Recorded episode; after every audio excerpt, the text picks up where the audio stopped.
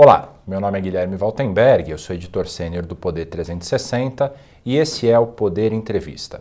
Com a gente hoje o presidente do PSB, Carlos Siqueira. Presidente, muito obrigado pela entrevista. Bom dia, eu que agradeço aqui à disposição. É, o PSB tem conversado com uma série de possíveis potenciais candidatos à presidência em 2022. Nesse momento, como é que estão as principais tendências de apoio do partido para as eleições do ano que vem? Olha, a eleição de 2022 eh, ainda é um incógnita. Nós estamos em um período, assim, digamos assim, de, de abrir conversas com diversos pretendentes. Já tivemos com o presidente Lula, já tivemos com eh, o candidato à presidência do PDT, o Ciro Gomes, já conversamos com Boulos, eh, recebi a visita do governador do Rio Grande do Sul, que também é um pré-candidato no seu partido que vai disputar as prévias. O PSB ele está num processo de autorreforma mais profunda, de reestruturação profunda do partido, e, e, e, tem um projeto, mais do que um projeto de mudança do seu, do seu programa, é um projeto para o país, um projeto, um projeto nacional de desenvolvimento para o país. E nós estamos conversando, mas não vamos adotar essa decisão agora, porque achamos que é cedo o quadro de candidatura não está estabelecido, eles têm, têm apenas assim prévias, pretendentes, ainda poderá mudar muito, portanto, este não é o ano de decidir sobre se teremos candidato ou se apoiaremos o candidato. Este ano é o ano da eleição. Mesmo quando nós tivemos candidato em 2014, nós só decidimos em 2014 realmente quem ter o candidato, que foi Eduardo Campos. Antes disso, não decidimos. Antes disso, temos também o país passa por uma crise, uma pandemia, uma crise econômica, uma crise social muito profunda. É preciso que se fale sobre os problemas do país também e que se possa contribuir para as suas soluções e vislumbrar soluções para esses problemas. Não se pode falar só de eleição. A vida não é feita só de eleição. A eleição é um momento importante da vida nacional, porém, não é exclusivamente o assunto que deve dominar os anos não eleitoral. Mas se começa a conversar sobre isso. Mas as decisões serão seguramente eh, no início de 2000 e 2022 mesmo, ano da eleição. Mas no ano passado, em 2020, nas eleições municipais, houve uma aproximação bastante eh, intensa do PSB com o PDT do pré-candidato Ciro Gomes. Hoje, o senhor poderia dizer que o Ciro é o nome que mais agrada ao PSB ou ainda não chegou-se nesse ponto também? Não nos convém é, falar sobre o que mais agrada, porque a questão não é agradar, a questão é o que cada um representa. Né? Porque nós precisamos, de uma, nós precisamos muito mais do que eleger uma pessoa, precisamos eleger um, uma visão de desenvolvimento do nosso país. Porque você vai eleger alguém que, pode agradar bastante como pessoa e, ter um, e, e querer dar continuidade às políticas liberais ultraliberais do senhor Guedes e do senhor Bolsonaro. Isso não nos interessa. Nós somos um partido socialista temos uma visão social, sabemos que estamos num país de profundas desigualdades sociais e a continuidade de, de, de um programa econômico como o do Guedes é a segurança de aprofundar as desigualdades sociais. Por isso, não nos interessa é, apenas a pessoa ou se ela é mais ou menos agradável, ou se agrada mais ou se agrada menos. Interessa o que ela vai apresentar para o país como o que ela entende como solução para os problemas graves que o país atravessa, desde a pandemia até a questão econômica, que é essencial, a questão social, que eh, teve, eh, é uma questão que precisa ser aprofundada, políticas sociais de fato que diminuam as desigualdades sociais. Portanto, é, é um projeto que nós devemos nos, nos, nos ater a uma discussão e dar a nossa colaboração a partir da nossa visão e do que nós estamos construindo hoje como um projeto nacional de desenvolvimento. Não, não pode ser uma coisa de agradar um pouco mais ou um pouco menos, não. Acho que nós tivemos uma. Você mencionou bem, nós tivemos uma aliança com o PDT, foi muito bem sucedida. Disputamos oito capitais e ganhamos quatro nas eleições municipais, quatro juntos, né? dois do PSB dois do PDT. E, claro, temos uma ótima relação, tenho uma admiração muito grande pelo Ciro Gomes e uma excelente relação com o presidente nacional do PDT e com o próprio PDT. Temos alianças e teremos em, em é, em 2020. Mas, assim, so, sobre a questão presidencial, ela segue ainda em aberto no âmbito do PSB. incluir, inclusive admitindo a possibilidade de, de vir a ter candidatura, se for o caso. Se acharmos que é o caso e se e, tiver alguém que, de fato, possa representar é, é, o nosso projeto. O senhor mencionou dois pontos importantes aqui no começo da, da entrevista. O primeiro é a reformulação, o senhor definiu como uma reformulação profunda das bandeiras, das bases do PSB. Paralelamente, o senhor disse que o PSB não quer escolher um candidato por simpatias pessoais, porém pelas bandeiras desse candidato, seja na economia, seja na parte social, seja na parte de saúde. O senhor consegue me dizer hoje quais são as principais bandeiras que o PSB vai querer defender nas eleições de 2022? Sim, não há dúvida nenhuma. Veja, do ponto de vista econômico, eh, nós temos um problema grave no Brasil, que é a queda que vem já há mais de uma década da indústria brasileira, porque ela não, não é mais uma indústria competitiva. E nós não estamos defendendo a reindustrialização nos mesmos moldes em que ela foi feita no passado.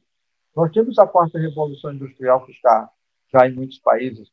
Nós temos a possibilidade eh, de, de, de ter uma política industrial capaz de tornar a indústria brasileira competitiva com a indústria do conhecimento, com a economia criativa, a, a criatividade e a riqueza eh, do nosso país é muito grande e as suas potencialidades é, incluindo a questão da Amazônia 4.0, que é uma das nossas propostas, onde se transforma aquela região, ao invés de ter um, ao invés de ser um problema para o Brasil e para o mundo, a região amazônica pode ser uma solução para o Brasil e contribuir decisivamente para o mundo. Nós também temos a ideia de que é necessário que o país não continue sendo tão, tão conveniente aos países industriais.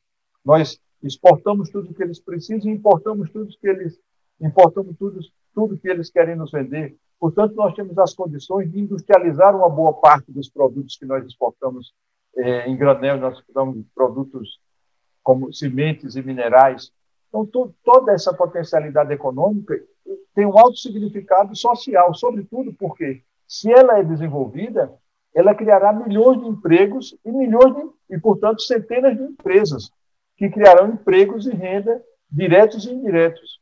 Então, isso tem um impacto sobre a, sobre a, sobre a arrecadação, isso tem um impacto porque você, criando riqueza, você tem como financiar programas sociais mais adequados.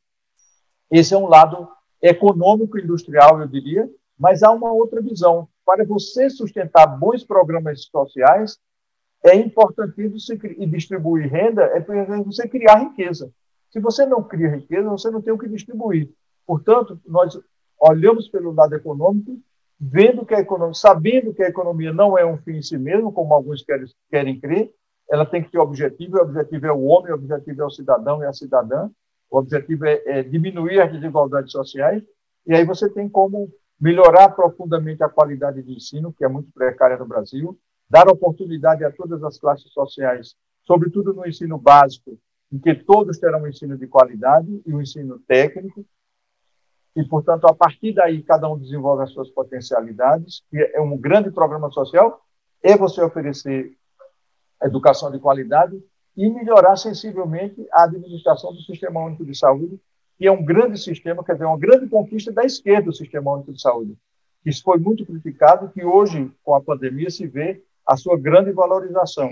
Então, é, é, é básico, e, e é um investimento maciço em ciência, tecnologia e inovação.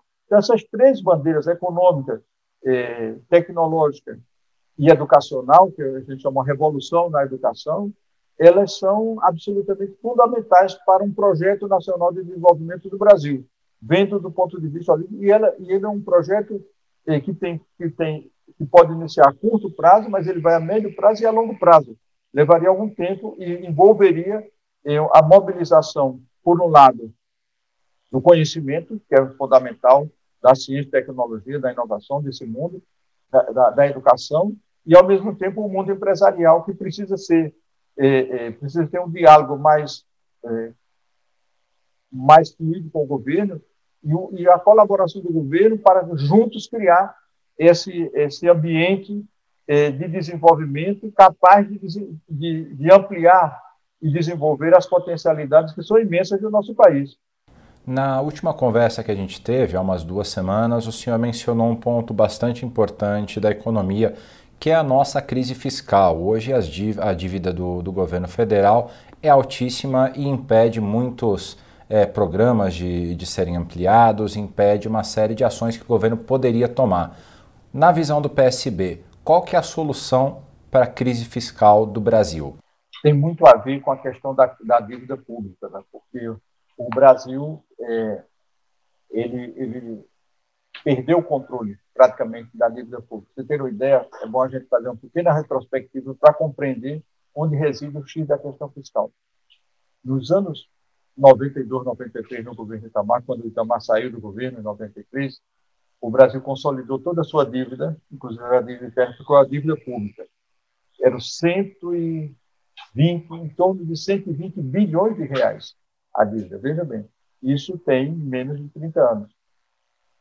Quando o Fernando Henrique saiu do governo, já passava, chegava a 500 bilhões. Quando o Lula saiu do governo, passou a mais de um trilhão. Quando o Dilma saiu do governo, já passava de 3 trilhões. E agora passa de 5 trilhões. Durante vários anos, o Brasil pagou, ou está pagando um pouco menos, mas pagou em torno quase 600 bilhões, mais de 500, em torno de 600 bilhões de reais do serviço da dívida. E a dívida aumentando. Essa dívida ela nunca foi bem esclarecida, porque há uma previsão de auditoria da dívida que nunca foi feita. Então, você não pode submeter a economia do Brasil a esse rigor fiscal que, que, que se quer fazer, porque senão você não tem, e não está tendo já, recurso para investimento. Se você não se você, você precisa ter controle, você não pode gastar muito mais do que você arrecada, só que você não pode gastar tudo que você arrecada nós temos uma carga, uma carga tributária que tem mais de 34% sobre o PIB. Ela é igual às maiores, às maiores eh, cargas tributárias do mundo, onde, se, onde os países arrecadam e oferecem à sua população boas condições de vida. Eh, eh, diria até os países, eh, a nossa carga tributária é semelhante aos países europeus mais desenvolvidos, com uma população muito maior e que arrecada bem. E para onde está indo o dinheiro?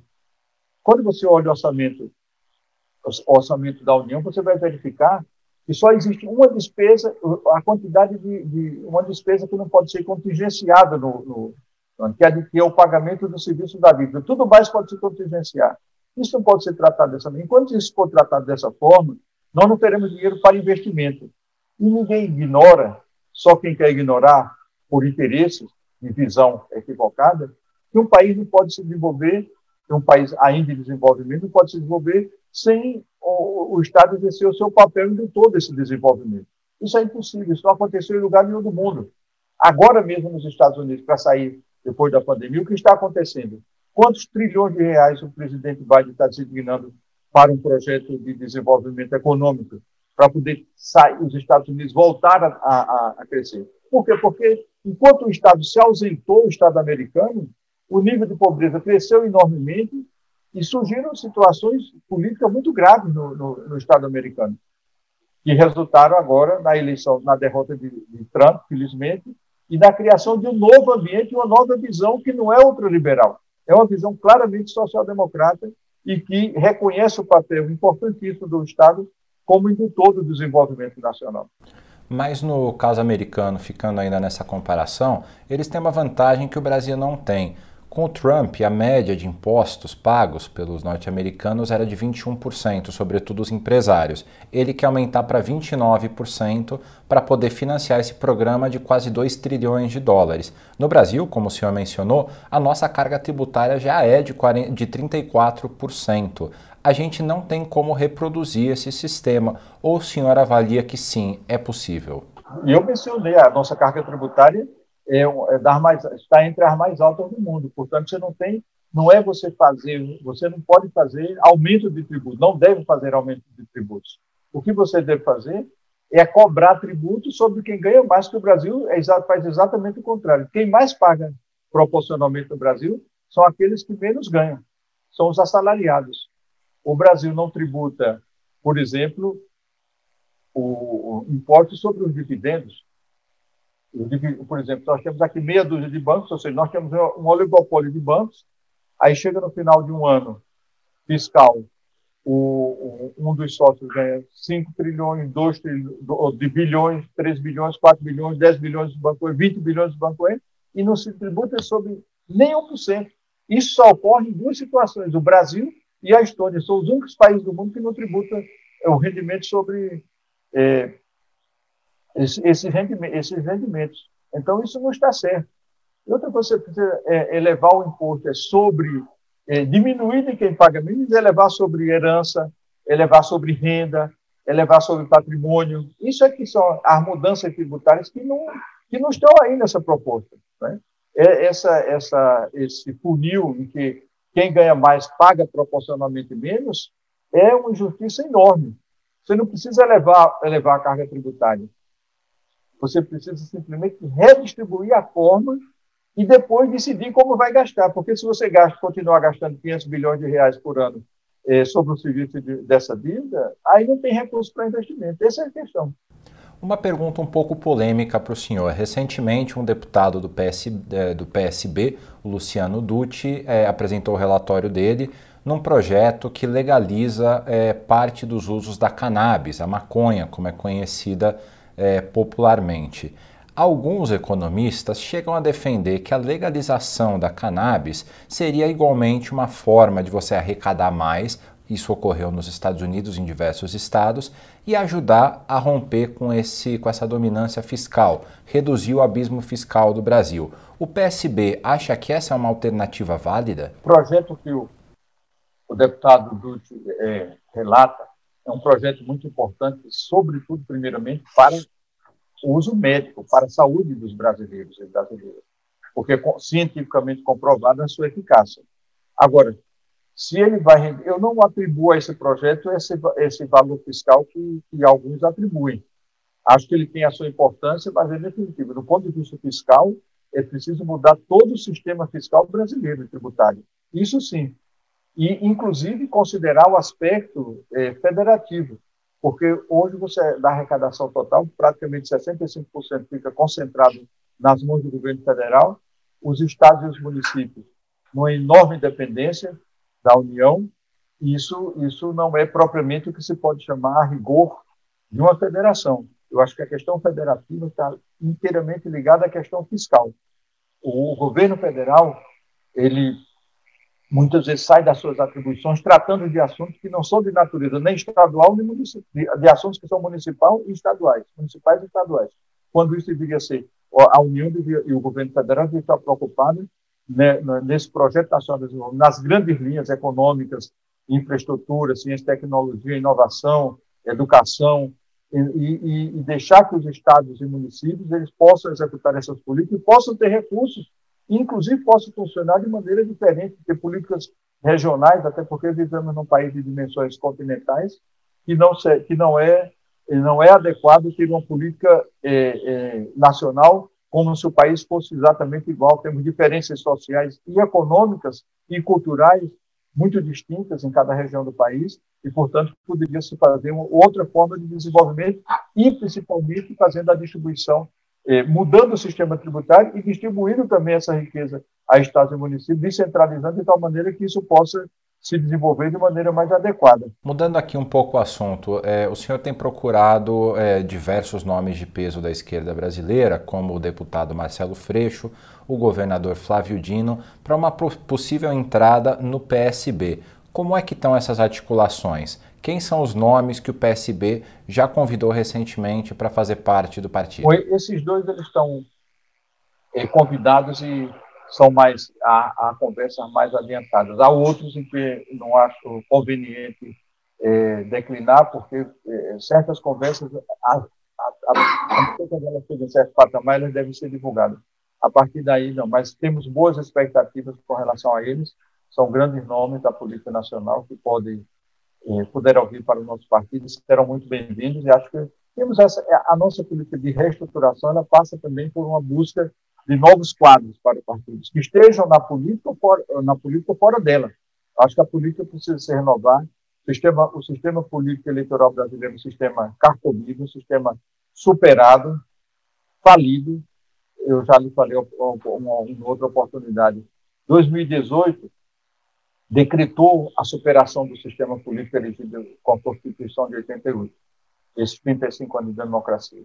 Nós precisamos ter um, um sistema partidário com cinco, seis partidos, bem claramente definidos de direita, centro-direita, esquerda, centro-esquerda, um pouco mais radical para ali, outro para ali, e, e, juntar isso fazendo coisas que a população consiga identificar nas instituições partidárias que são essenciais à manutenção e ao aperfeiçoamento da democracia, posições distintas e que representem projetos distintos. E ela não eleja apenas pessoas, elejam eh, projetos para os seus estados, para os seus municípios e, sobretudo, para o, seu, para o nosso país.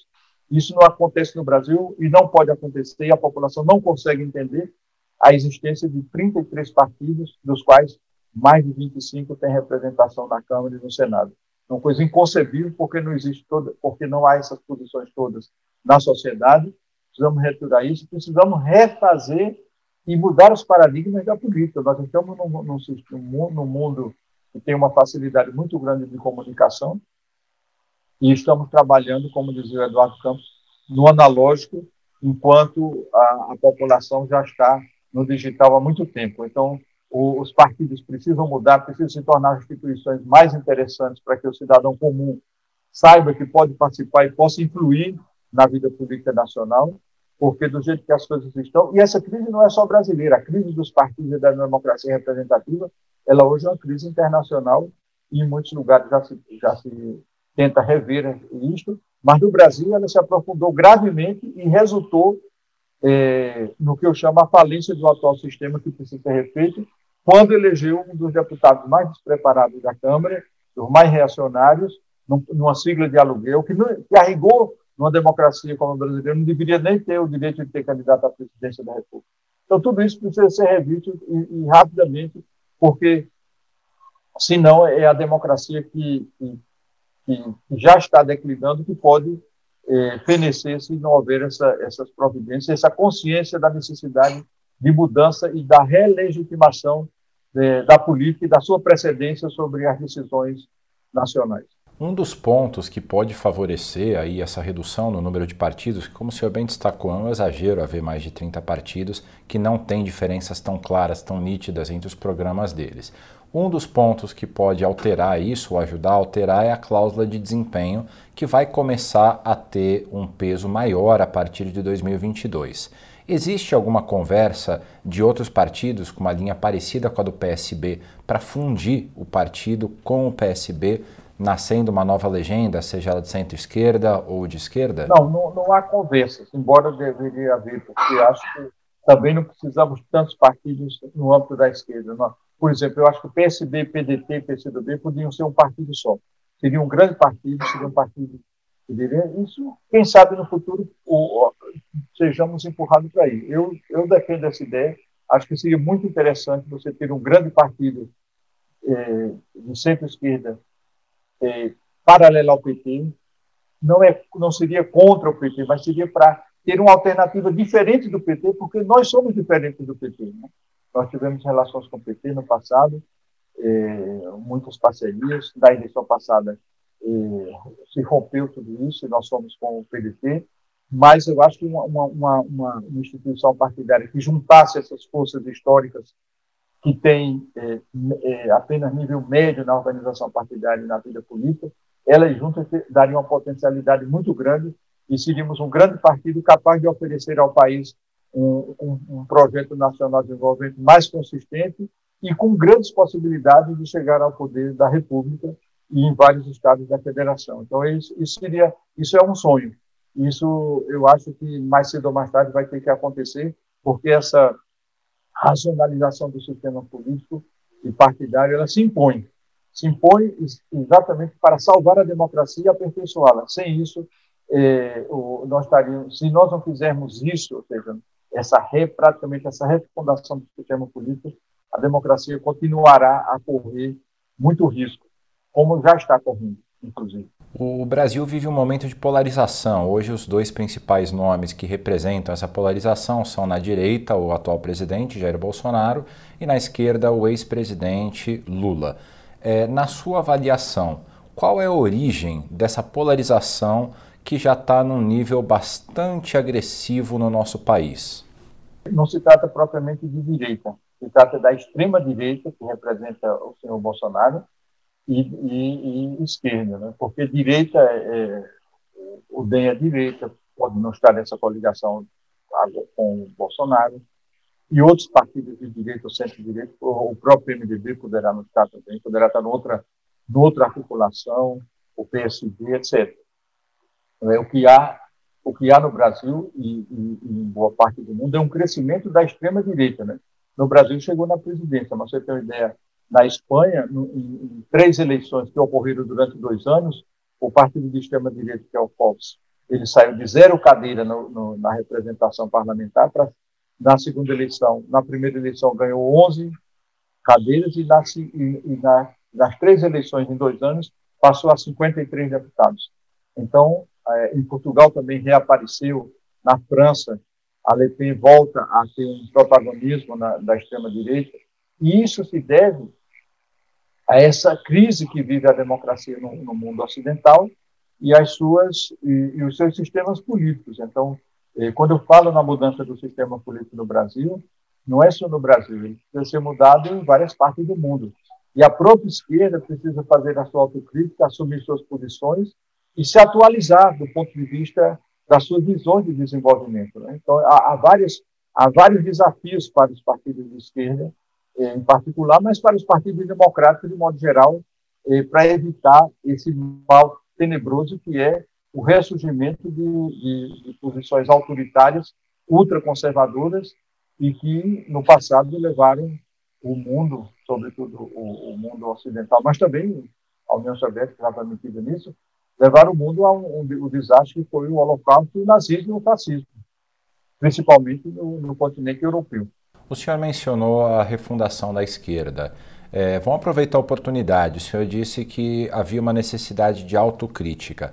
O senhor conseguiria fazer uma autocrítica sobre o que precisa ser mudado na esquerda de hoje do Brasil? Claro, claro, claro. O nosso processo de, de, de autorreforma, ele começa por uma autocrítica, né? Primeiro, porque nós compusemos todos os governos do PT, exceto o último, o último dois anos da, da presidente Dilma, né? e, e, e não fomos um partido suficientemente crítico sobre o fato de a esquerda chegar no poder e não ter feito as mudanças que poderiam ter sido feitas. E, e quais são essas mudanças? A, a primeira delas seria uma, uma, reforma política profunda, capaz de mudar, inclusive, os, os costumes, ou os maus costumes, eu diria, do, que dominou a, a, a, política antes, durante e depois do, do, do governo do PT. Então, essa é a primeira autocrítica. Nós, nós precisamos ter sido mais ativos é, com relação a, a, uma crítica ao nosso próprio parceiro que esteve liderando o governo e que fez muito pouco ou nenhuma mudança estrutural que poderia fazer, porque o presidente tem um capital que nem mesmo o presidente Juscelino teve durante a história republicana. Segundo lugar, as visões que nós representamos no PSB desde o seu nascimento, é uma visão democrática, em que a esquerda só pode ele, é, ter, chegar ao poder pelo voto, e isso eu acho que o PT também já compreendeu, e os outros partidos de esquerda, e que nós devemos ter é, é, posições mais claras sobre a questão do, do, sobre a questão da democracia, né, como uma questão de um, como sendo um bem essencial. E, e, e sobretudo, admitirmos a necessidade de uma visão eh, de uma visão mais moderna do desenvolvimento nacional. E, inclusive, com essa parte do desenvolvimento tecnológico, com essa questão da sustentabilidade, que eu acho que é um tema fundamental, que também não foi tratado adequadamente nos governos de esquerda, né?